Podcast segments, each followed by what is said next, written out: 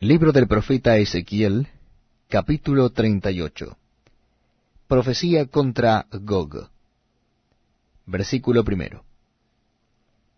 Vino mi palabra de Jehová diciendo, Hijo de hombre, pon tu rostro contra Gog, en tierra de Magog, príncipe soberano de Mesec y Tubal, y profetiza contra él, y di. Así ha dicho Jehová el Señor.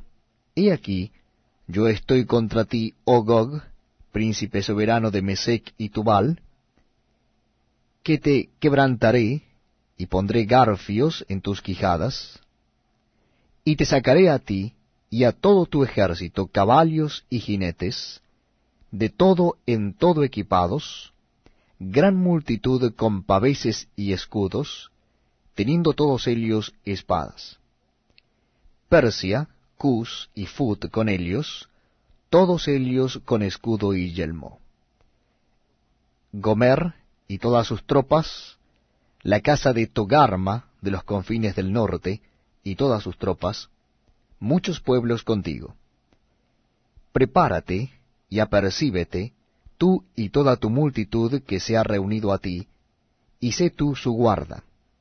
De aquí a muchos días serás visitado al cabo de años vendrás a la tierra salvada de la espada, recogida de muchos pueblos, a los montes de Israel, que siempre fueron una desolación, mas fue sacada de las naciones, y todos ellos morarán confiadamente. Subirás tú, y vendrás, como tempestad, como nublado para cubrir la tierra, serás tú y todas tus tropas, y muchos pueblos contigo. Así ha dicho Jehová el Señor en aquel día subirán palabras en tu corazón, y concebirás mal pensamiento, y dirás, Subiré contra una tierra indefensa, iré contra gente tranquilas, que habitan confiadamente, todas ellas habitan sin muros, y no tienen cerrojos ni puertas, para arrebatar despojos, y para tomar botín, para poner tus manos sobre las tierras desiertas ya pobladas, y sobre el pueblo recogido de entre las naciones que se hace de ganado y posesiones que mora en la parte central de la tierra.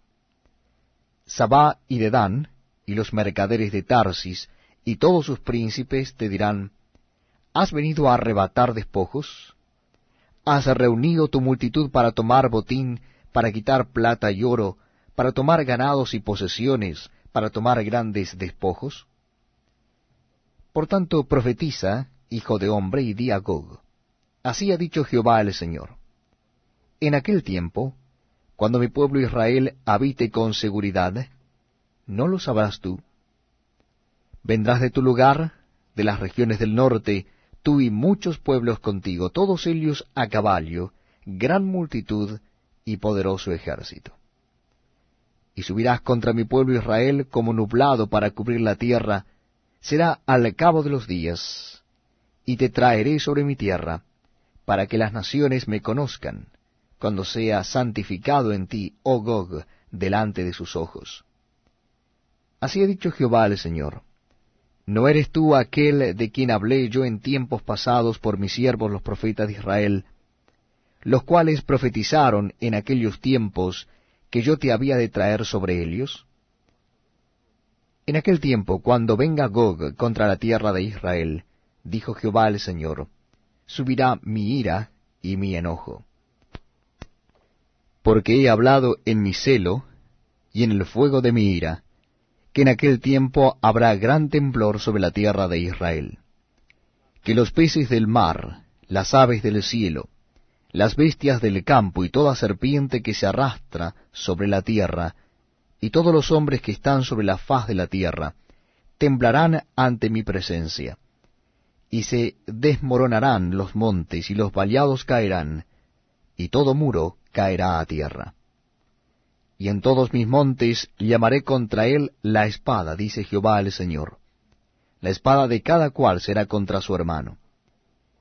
Y yo litigaré contra él con pestilencia y con sangre, y haré llover sobre él, sobre sus tropas, y sobre los muchos pueblos que están con él, impetuosa lluvia, y piedra de granizo, fuego y azufre.